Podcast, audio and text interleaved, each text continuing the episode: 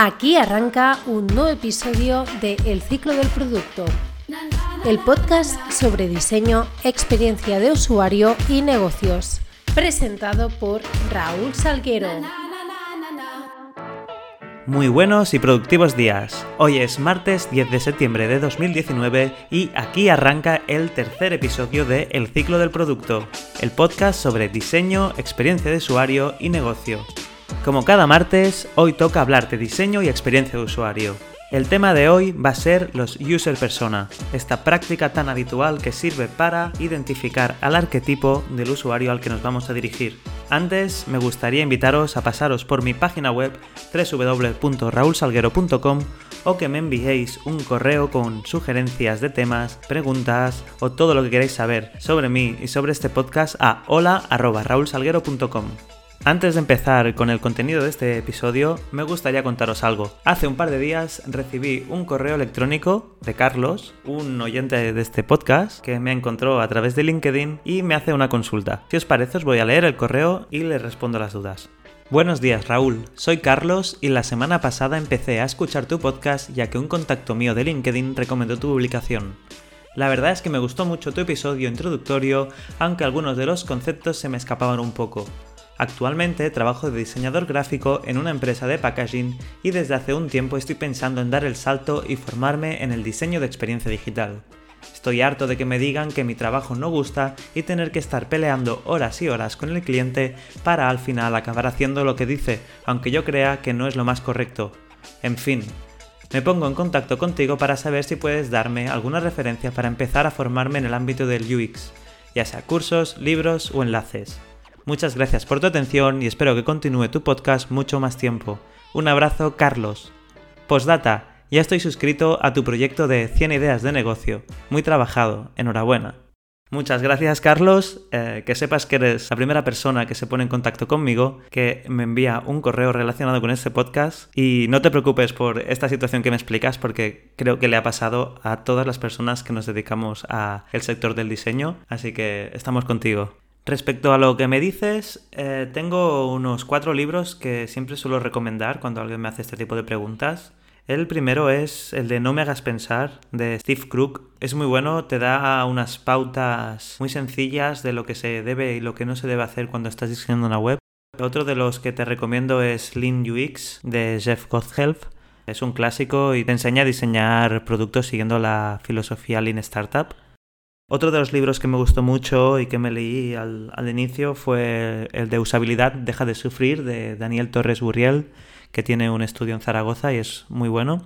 Y uno de mis preferidos y que me he leído justamente este verano es The Power of Moments, que trata sobre la experiencia de usuario y cómo lo que diseñamos, el diseño de servicio puede influir en la vida de las personas y puede hacer que esos momentos se recuerden para mucho tiempo. Después te recomiendo también que te sigas formando leyendo blogs de, Medium. Y respecto a cursos, yo por ejemplo hice mi máster en la escuela K-School, pero si estás en Barcelona, no me especificas bien bien dónde estás, pero si estás en Barcelona, por ejemplo, está Uxer School, que también son muy buenos. Eh, si quieres, en las notas del programa te dejo algunos enlaces y cursos que son interesantes. Bueno, y ahora, después de haber resuelto las dudas a Carlos, Empezamos con el contenido de hoy, del programa de hoy. Hablaremos sobre la técnica de user persona. Empezamos.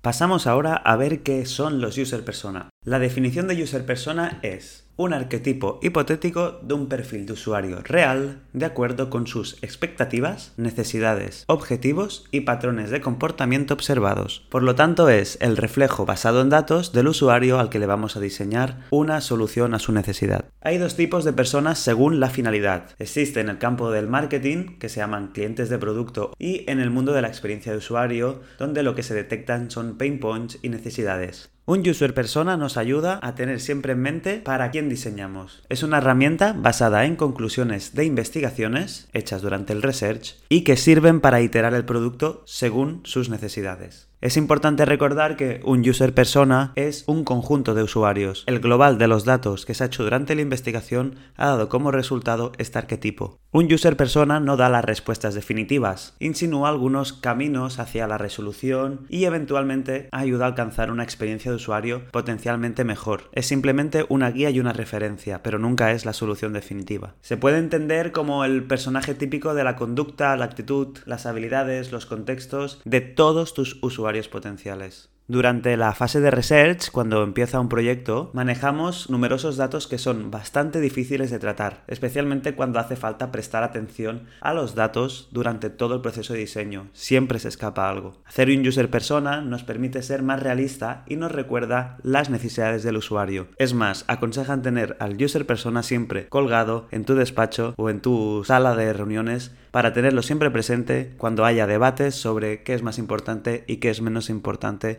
tu cliente final. Ahora vamos a ver cómo se crea un user persona. La creación de un user persona empieza desde la primera fase inicial del proyecto, desde la investigación. Es importante elegir el método de investigación, realizar focus groups, encuestas cuantitativas, encuestas telefónicas, todos los datos posibles para recopilar y que nos permita hacer este arquetipo. Con todos esos datos y esas personas entrevistadas, debemos seleccionar a los usuarios, analizar los datos de la investigación y buscar a los más potenciales. Hay que proponer una hipótesis que luego veremos si es cierta o no, encontrando las diferencias entre los usuarios potenciales para ver cuál se adapta más al arquetipo estándar. Y finalmente debemos verificar la hipótesis, saber en qué contexto el usuario usaría el producto, cuál sería su customer journey, sus pain points, un user persona es como un currículum vitae. Ahí puedes ver desde su perfil, que contiene sus datos básicos, como por ejemplo el nombre, la edad, el género, la ocupación, la educación, los datos demográficos. Todos estos datos suelen estar inventados, pero basados en datos que ha recopilado durante la investigación. También es importante incluir temas de personalidad, de comportamiento, escribir sus referencias o sus influencias, como por ejemplo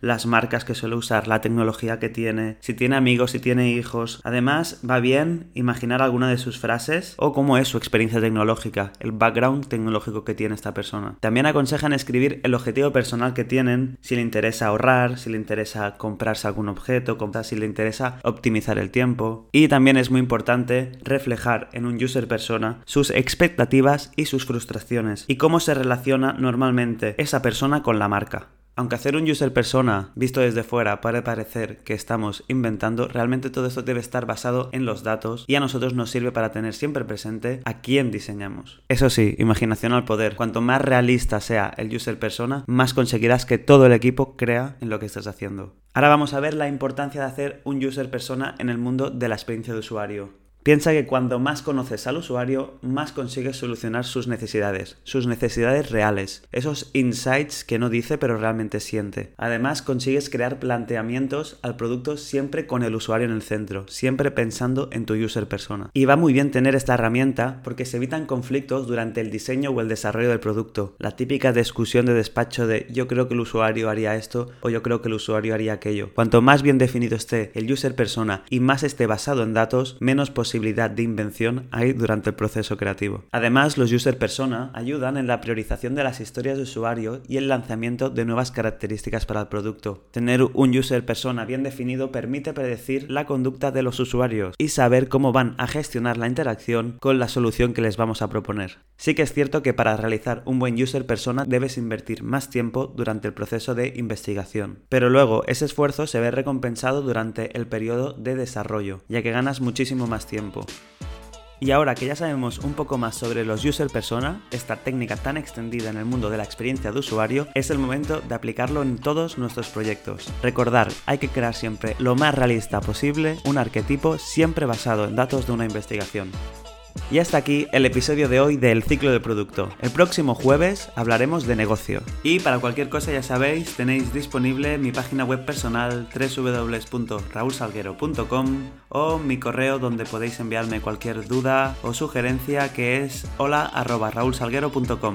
Me despido pidiendo que me dejéis vuestros comentarios y vuestras valoraciones tanto en Spotify como en iVoox, como en Apple Podcast y en mi página web donde encontraréis los episodios del ciclo de producto. Ahora sí, nos vemos en la próxima. Un saludo.